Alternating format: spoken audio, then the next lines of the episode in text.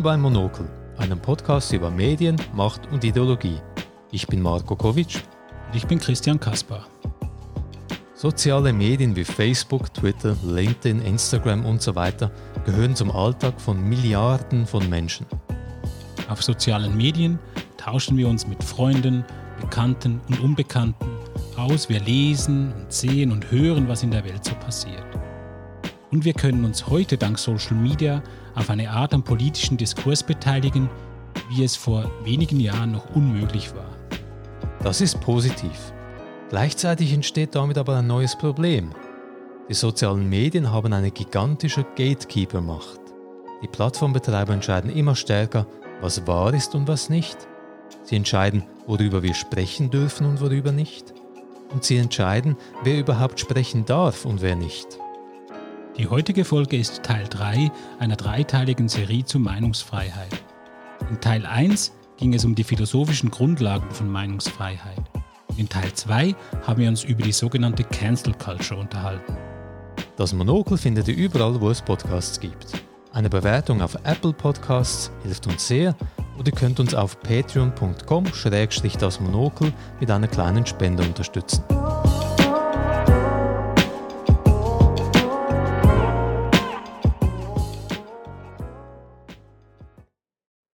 Christian, bist du auf Social Media? Ein bisschen. Ein Nein, bisschen. Ja, ich meine hier ein bisschen, ein bisschen ein Social Media Muffel. Also ich bin auf Twitter, aber nur, nur auf Twitter. Ja. LinkedIn auch, oder? Ah ja, stimmt. Ein Profil ja. hast du, glaube ich. Ja, das musste man irgendwie mal machen, wenn man zwar auf Stellensuche ist. nee, stimmt, stimmt. Aber das, ja, stimmt, ist auch ein Social, Social Network, natürlich. Du bist schon eher ein bisschen Social Media affiner, glaube ich, ja? Ja, auch nicht so, muss ich sagen. Also Twitter bin ich drauf, LinkedIn, Facebook habe ich noch, aber das war es eigentlich auch schon. Ich war mal auf Instagram so einen halben Tag und ich habe es irgendwie nicht geschafft, nicht gecheckt. es ist too much für mich. Wahrscheinlich bin ich schon zu alt dafür. Definitiv, glaube ich auch.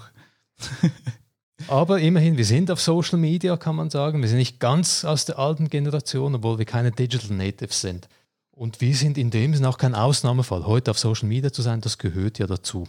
Ja, die Zahlen sind ziemlich, ziemlich eindrücklich. Also in der Schweiz gemäß dem World Internet Project 2019 sind es rund 71 Prozent der Bevölkerung ab 14 Jahren, die soziale Medien nutzen. Die Zahlen für Deutschland und Österreich sind ein bisschen tiefer, so rund 40 bis 50 Prozent. Da kommt es auch immer darauf an, wie macht man das methodisch. Aber wir können wahrscheinlich festhalten, viele Leute bei uns im deutschsprachigen Raum sind auf Social Media. Und der Trend ist auch klar. Also seit Jahren ist das generell mhm, mhm. zunehmend. Es gibt heute ziemlich viele Social Media Plattformen. Wir haben ein paar erwähnt. Facebook. Facebook ist nach wie vor die größte Plattform. Man kann sich fast nicht vorstellen, wie viele Leute dort drauf sind. Ja, also ich, ich musste auch das, also ich habe zunächst gedacht, die Zahl irgendwie, vielleicht lese ich die falsch, aber ja, es sind zweieinhalb Milliarden Menschen. Das ist eine unglaubliche Zahl. Also wenn man sich das mal so vorstellt, das ist irgendwie, das kann man irgendwie gar nicht richtig erfassen, finde ich. Fast ein Drittel der Menschheit ist auf Facebook. Das ist ziemlich unglaublich. Das ist wirklich unglaublich. Ich dachte immer, Facebook sei vorbei. Ah, Facebook krass. ist der Platz hier ist immer noch. YouTube auch gigantisch mit geschätzten 2 Milliarden, 2000 Millionen Nutzerinnen und Nutzern. Natürlich ein paar Accounts davon werden doppelte sein, aber doch die Zahl ist sehr imposant. WhatsApp genau gleich viel, auch 2 Milliarden Nutzende weltweit. Instagram, Teil des Facebook-Imperiums, hat rund eine Milliarde, also fast der Zwerg in, unter diesen Giganten, 1000 Millionen, also wirklich unfassbare Zahlen. TikTok vielleicht noch erwähnenswert, die aufstrebende Plattform mit 800 Millionen und dann Twitter ist eigentlich schon fast bescheiden mit nicht ganz 400 Millionen. Aber das sind einfach, sind wirklich unglaubliche Zahlen. Social Media ist also wirklich etwas, was nicht nur ein paar Leute nutzen ab und zu, das ist ein Alltagsphänomen, man könnte fast sagen ein Totalphänomen. Social Media ist heute synonym mit Internet benutzen und eigentlich schon fast auch mit Kommunikation. Und es ist ja auch cool. Es ist sehr einfach, sich zu vernetzen, öffentlich zu kommunizieren. Mhm, mhm. Wir schimpfen ja immer gerne über Facebook, über all diese großen Unternehmen, aber sie ermöglichen uns ja doch Dinge zu tun, die sonst schwer wären. Also sich vernetzen mit den alten Klassenkameradinnen und Klassenkameraden, mit denen in Kontakt bleiben, ginge auch anders. man kann denen E-Mails schicken oder so, aber auf Facebook ist es einfach einfach und bequem. Ja, und auch öffentlich zu kommunizieren, also das äh, ermöglicht schon eine andere Art von öffentlicher Kommunikation. Mhm. Unter mhm. anderem weitet sich das Spektrum an, an involvierten Sprechern aus. Also dann können viel mehr auch verschiedene Personen teilhaben als noch im Rahmen traditioneller Massenmedien wie, wie Print oder, oder Rundfunk. Es ist ja wirklich benutzerfreundlich, wenn man so sagen will. Einen eigenen Blog, eine eigene Webseite machen kann man ja auch, aber das erfordert gewisse technische Skills, Fähigkeiten und je nachdem auch Geld. Facebook ein Konto machen, ist in zwei Minuten erledigt und schon kann man lostippen. So ist es auch nicht besonders überraschend, dass das Plattformen auch für die politische Kommunikation immer wichtiger werden. Gemäß dem Reuters Institute Digital News Report 2020 nutzen im Dachraum, also Deutschland, Österreich, Schweiz, rund 40 bis 45 Prozent soziale Medien als Nachrichtenquelle. Genau, das ist einerseits die politische Information, also wir, wir, wir informieren uns über Social Media, aber Social Media kann auch ein Kanal sein, gewissermaßen für direkte politische Kommunikation, also für Kampagnen von politischen Akteuren. Allerdings, jetzt beispielsweise in der Schweiz, sind die Politiker noch eher ein bisschen Social Media Muffel, wie ich auch. ja, da hat jetzt gerade eine, eine Studie des IPZ, des äh, Instituts für Politikwissenschaften, äh, gezeigt, dass äh, beim letzten Wahlkampf, ja, da war jetzt die Aktivität noch eher ein bisschen lau. Also das war einiges tiefer, als man erwartet hätte. Aber es kommt und das Potenzial ist da. Das Potenzial ist auch da, wie Adrian Rauchfleisch und ich in einer Studie mal konzipiert haben, dass man das Internet nicht nur als Quelle für Bullshit und Spaß ansieht, sondern wirklich für eine Form politischer Vernetzung, die Impact haben kann im realen politischen Alltag. Da ist zum einen eben die Möglichkeit, seine Meinung zu äußern, gewissermaßen Teil des öffentlichen Diskurses zu sein. Aber es gibt auch noch so ein Konzept, das nennt sich das Konzept der Gegenöffentlichkeiten. Also auch es entstehen Räume, wo sich Menschen austauschen können, Erfahrungen austauschen können. Auf dieser Basis entsteht dann gewissermaßen eine politische Identität, kann eine politische Identität entstehen, die sich dann wiederum mobilisieren lässt, also so als politische Akteure dann in der realen Politik zu partizipieren. Und das hat äh, Nancy Fraser bereits 1990 in ihrem äh, wichtigen Essay Rethinking the Public Sphere schön skizziert. Wenn nun aber alles schön wäre mit Social Media, dann wäre das kein Thema für das Monokel. Es gibt leider auch Schattenseiten. Es gibt eine ganze Reihe davon. Wir möchten uns heute nur auf einen Aspekt fokussieren, und zwar dass eben die großen Social-Media-Plattformen als private, profitorientierte Unternehmungen große Teile des öffentlichen Diskurses eben auch de facto kontrollieren. Soziale Medien, wie wir bemerkt haben, sind nicht einfach ein kleines Randphänomen. Man kann nicht sagen, ja, benutzt dann Facebook nicht, wenn es nicht passt. Nein, soziale Medien sind ziemlich zentral für den politischen Diskurs geworden. Nun ist, wie wir gesehen haben, auf den ersten Blick zwar positiv herauszuheben, dass eben das Sprecherspektrum breiter ist als bei traditionellen Massenmedien. Es gibt da Konzepte wie kollektives Gatekeeping, also dass jetzt nicht nur ein zentraler Gatekeeper, wie das vielleicht die Redaktion jetzt bei traditionellen Massenmedien im Print oder Rundfunk der Fall war, sondern dass jetzt verschiedene Akteure Teil des Gatekeepings sind, also dass verschiedene Akteure in der Lage sind, mitzubestimmen, welche Inhalte tatsächlich im öffentlichen Diskurs sichtbar sind. Also da kommen jetzt eben neben den Journalisten oder den ökonomischen Akteuren eben auch Individuen dazu. Doch ganz so basisdemokratisch ist die Geschichte am Schluss eben nicht. Die sozialen Medien, die Plattformbetreiber sind, wie wir erwähnt haben, profitorientierte Unternehmen und sie haben Regeln, mit denen sie bestimmen, was für Inhalte auf ihren Plattformen kommen, erlaubt sind und was für Inhalte verboten werden. Das ist der zentrale Punkt. Einerseits gibt es eine größere Offenheit, um teilzuhaben, aber diese, die Art und Weise der Partizipation an öffentlichen Diskursen hängt dann aber allein von den Regeln und Entscheidungen der Plattformen ab. Dieses Problem kann man in drei Teilprobleme aufdröseln. Erstens bestimmen die Plattformen immer öfter, was wahr sein soll, was nicht. Zweitens kontrollieren die Plattformen immer stärker, was für Inhalte erlaubt sind und was für Inhalte nicht erlaubt sind. Und drittens kontrollieren die Plattformen immer stärker, wer überhaupt sprechen darf und wer nicht. Zunächst zum ersten Problem. Was ist eigentlich wahr? Hier kommen sogenannte Faktenchecks ins Spiel. Faktenchecks mittlerweile weltweit ein verbreitetes mhm. Phänomen, was auf den ersten Blick ja auch sehr positiv klingt. Also in den Zeiten von Desinformation, da brauchen wir Institutionen, die uns helfen, die Wahrheit zu finden. Klingt ja eigentlich noch sehr gut, oder? Ich selber lande ja auch immer wieder auf Snopes.com, auf politifact.com, also auf Seiten, wo man Bullshit als Bullshit enttarnt. Und das ist eine super Sache. Aber es ist eben nicht immer ganz so einfach und nicht ganz so schwarz-weiß. Äh, Joseph Uschinski und Ryden Butler argumentieren in einem Paper von 2013 mit dem Titel The Epistemology of Fact-Checking, dass dieses Fact-Checking eben nicht so perfekt sauber ist, wie man annehmen könnte. Einerseits fällt es oft relativ undifferenziert aus. Also man hat eine Behauptung und dann kommt jemand und sagt abschließend, nein, es ist wahr oder es ist nicht wahr. Und wir wissen, Wahrheit ist nicht so eine einfache Sache. Wahrheit wird diskursiv, immer laufend bearbeitet. Man kann nicht wirklich abschließend sagen, so ist es. Natürlich gibt es Fakten, wo jetzt ein Faktencheck vermutlich sinnvoll ist. Also man kann sagen, es gibt so und so viele Einwohner in einer Stadt ungefähr oder der Bundesstaat XY, der liegt geografisch gesehen da und da. Aber oft sind ja gerade in politischen Diskursen die Fakten, Anführungsschlusszeichen, eben nicht so eindeutig. Es geht hier mhm. auch um Meinungen oder um Interpretationen von Fakten und hier, ja, da spielen dann vermutlich eben auch politische Perspektiven rein. Ein schönes Beispiel dafür ist die gescheiterte Präsidentschaftskampagne von Bernie Sanders in den USA.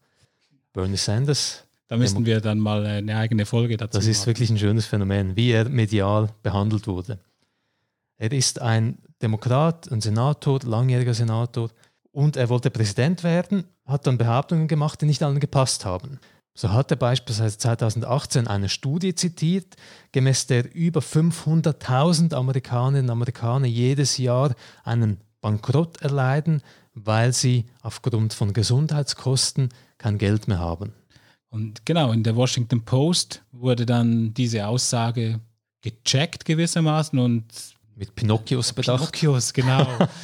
Und da, genau, da, also ich weiß nicht, was das Schlechteste ist, aber das wurde als, als eigentlich eine Falschaussage, mhm. wurde das deklariert. Mhm. Und spannend ist ja, dass, dass der Autor der Studie, die von Bernie Sanders zitiert wurde, sogar bestätigt hat, dass, dass Bernie Sanders diese Studie eigentlich absolut korrekt zitiert hatte. Und interessanterweise bei diesem Fact-Check hat dann der Fact-Checker auch die Studie kritisiert und dann irgendwie das Ganze verdreht und weitergebot, bis er zum Schluss kam, Nein, es gibt diese Verschuldungen und Bankrotterklärungen aufgrund Gesundheitskosten nicht. Bernie Sanders darf einfach nicht recht haben. Und jetzt eben Social-Media-Plattformen haben in jüngster Zeit auch begonnen, Fact-Checking zu machen, selbst zu machen oder auf Fact-Checking-Institutionen äh, zurückzugreifen. Diesen Prozess hat die Coronavirus-Pandemie offenbar beschleunigt. Die Pandemie ist so ein Thema, da wird jetzt auf Twitter, auf Facebook gefact-checkt. Da kann man auch sagen, auf den ersten Blick, das ist eine gute Sache, weil zur Pandemie wissen wir, gibt es viel Bullshit, viele Verschwörungstheorien, Falschaussagen, Missinformation, Desinformation und so weiter und so fort. Also vor allem Twitter macht das, mhm. bei Facebook offiziell nicht. Oder Facebook macht das offiziell nicht, aber die löschen dann einfach irgendwelche Posts. Ja, sie haben eigentlich die Policy, sie machen kein Fact-Checking, aber sie löschen dann Dinge, die ihnen offenbar nicht passen, aber dann auch ohne große Erklärung. Unter anderem haben sie sogar einen Post von Donald Trump gelöscht. Donald Trump ist ein gutes Stichwort, weil Twitter Fact-Checking eigentlich am Beispiel Donald Trump eingeführt hat.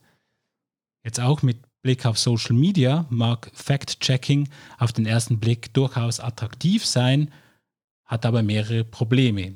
Wer wird dann überhaupt gefact-checkt? Und was wird gefact-checkt? Eben, es ist ja super, wenn man sagt, wir fact-checken eine Bullshit-Aussage von Donald Trump zum Coronavirus oder zur brieflichen Stimmabgabe, das war auch so ein Fall bei Twitter.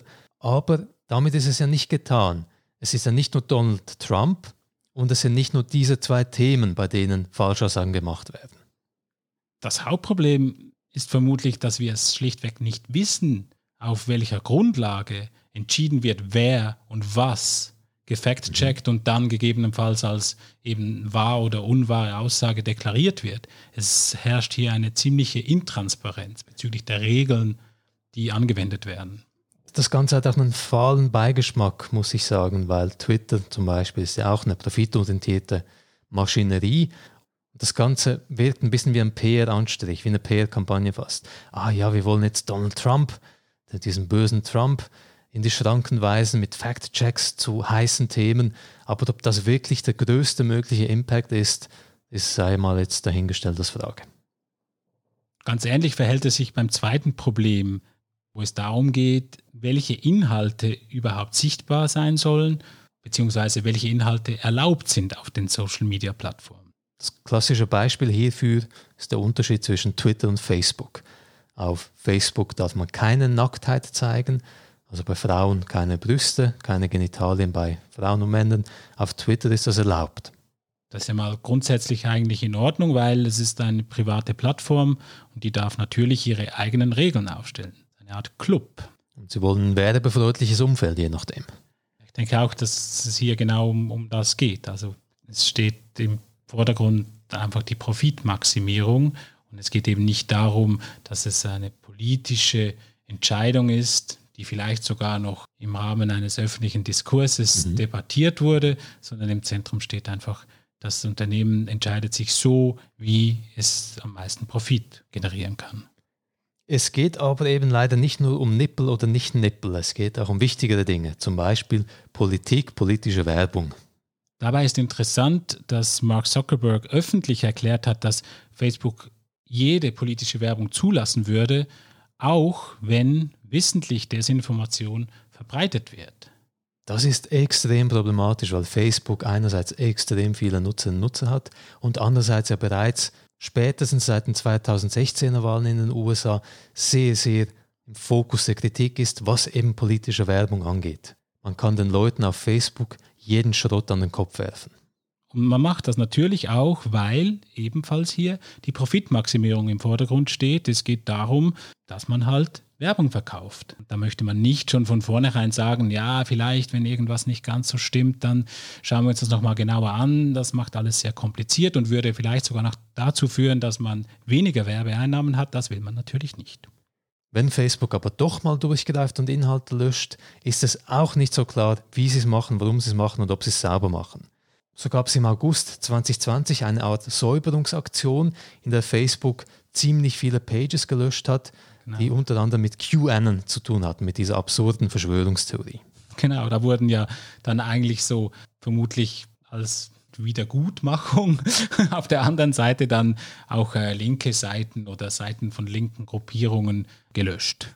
Diese Seiten, wie Natasha Leonard im Intercept im Artikel Facebook's Ban on Far-Left Pages is an Extension of Trump-Propaganda beschrieben hat, sind nicht Seiten, die zur Gewalt aufgerufen haben oder sonst wie, auch keine Pornografie geschaltet haben oder so. Die haben nicht wirklich gegen die Regeln von Facebook gestoßen, aber offenbar wollte man hier eine Art Balance nach außen demonstrieren.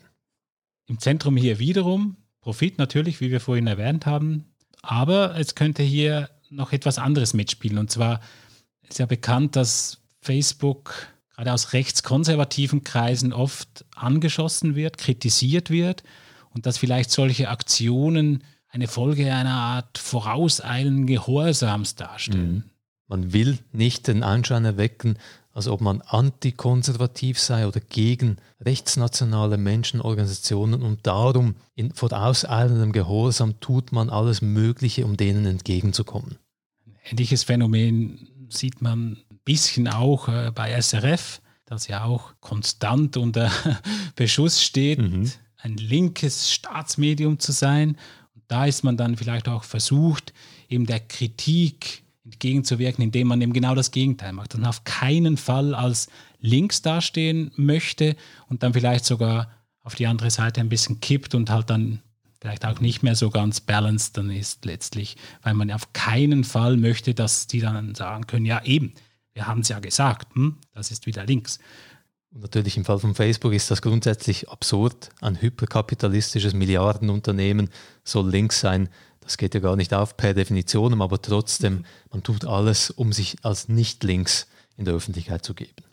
Das dritte Problem, das wir noch ansprechen möchten, ist die Frage, wer darf dann überhaupt sprechen? Also welche Accounts sind zugelassen? Es geht hier um das Phänomen Deplatforming.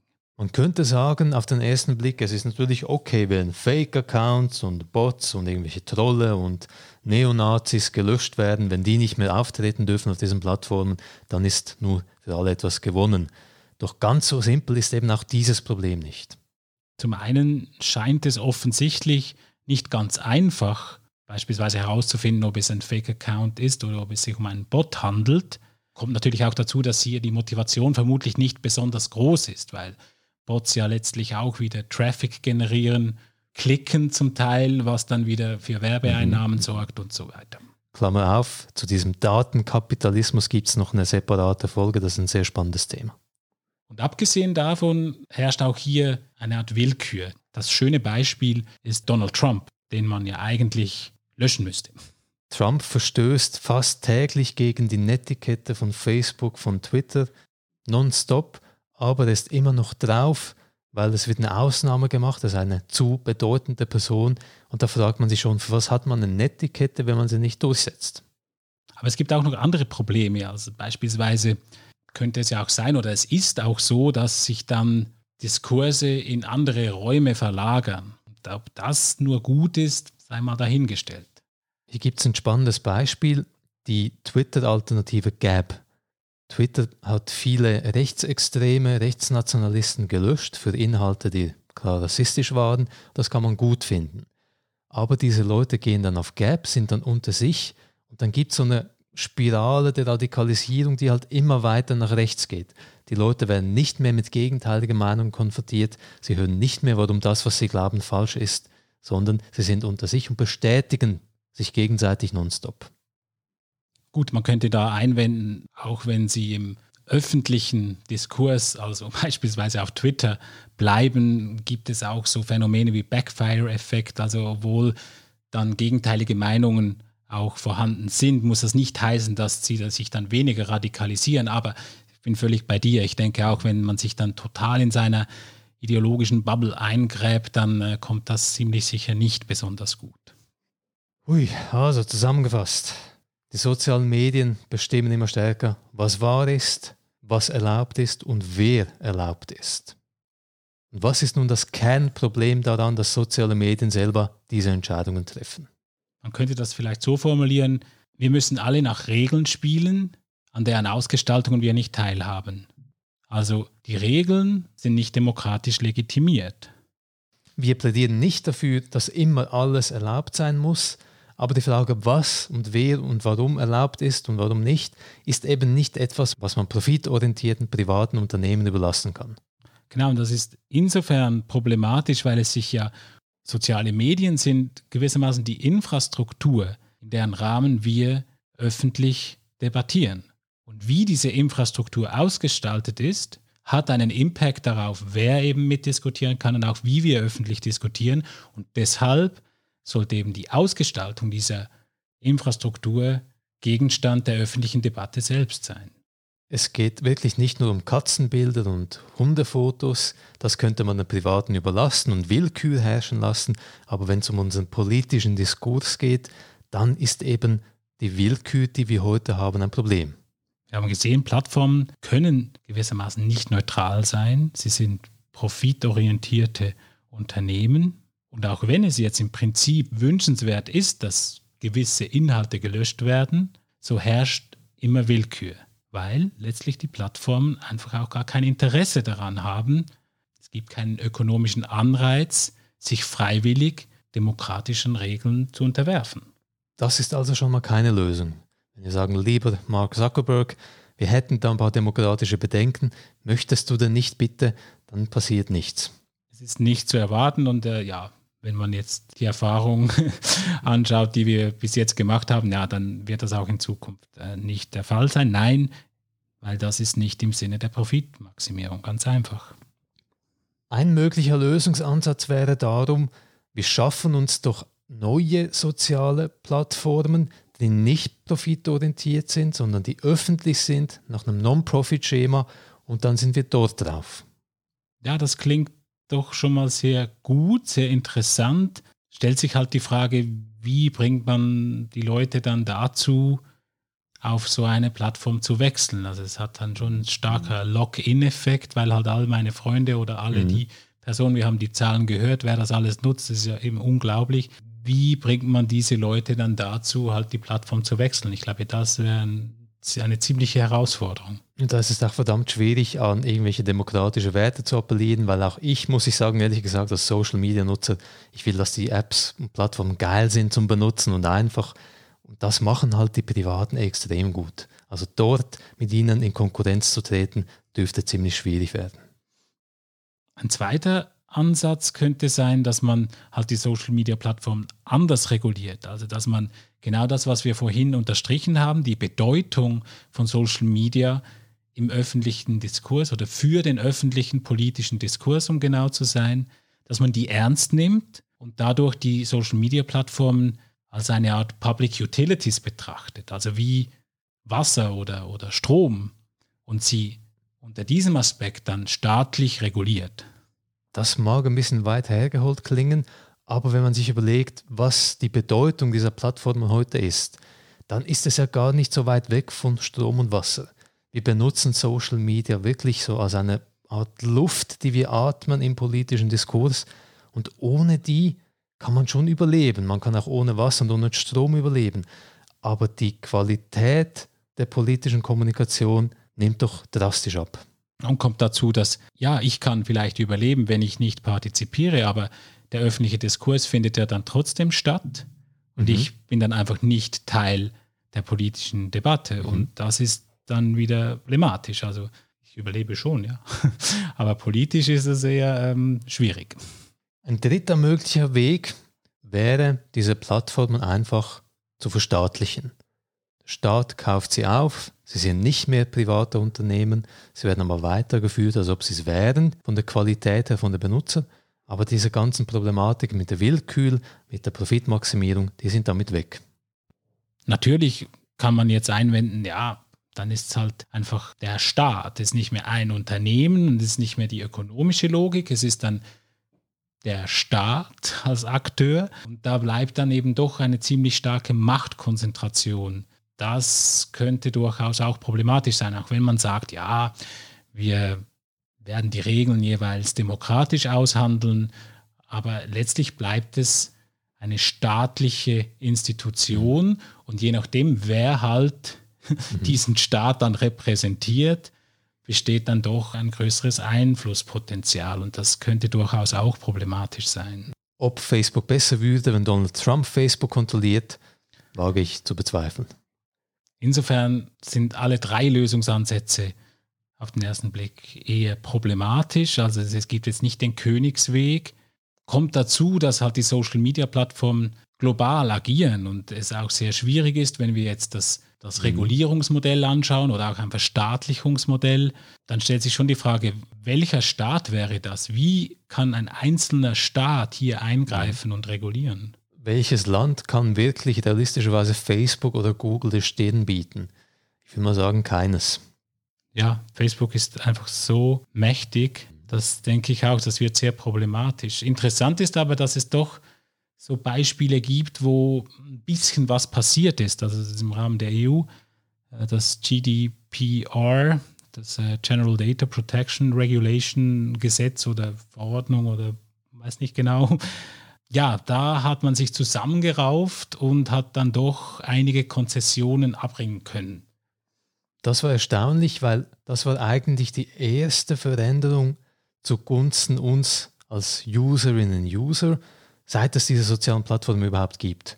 Da ging es wirklich darum, die Privatsphäre von uns soll besser geschützt werden und wir sollen wieder ein Stück weit Datensouveränität erhalten. Unsere Daten sollen wieder mehr uns gehören und wir müssen unser Einverständnis geben, wenn damit etwas geschehen soll.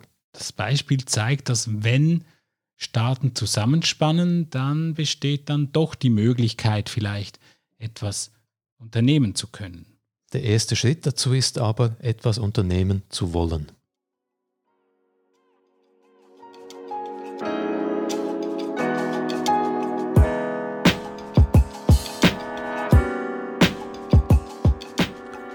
Feedback oder Fragen zur heutigen Folge habt, könnt ihr uns gerne eine Mail an kontakt@dasmonokel.xyz schreiben.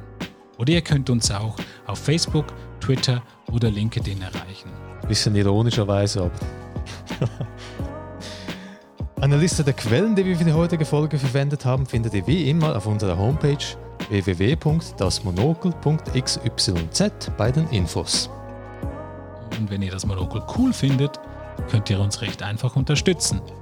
Über eine Bewertung auf Apple Podcasts freuen wir uns riesig. Denn je mehr Bewertungen, desto mehr Leute stolpern über den Podcast. Ihr könnt uns auch auf patreon.com-das Monokel mit einer kleinen Spende unterstützen. Das war's für heute. Vielen, vielen Dank fürs Reinhören. Und bis zum nächsten Mal.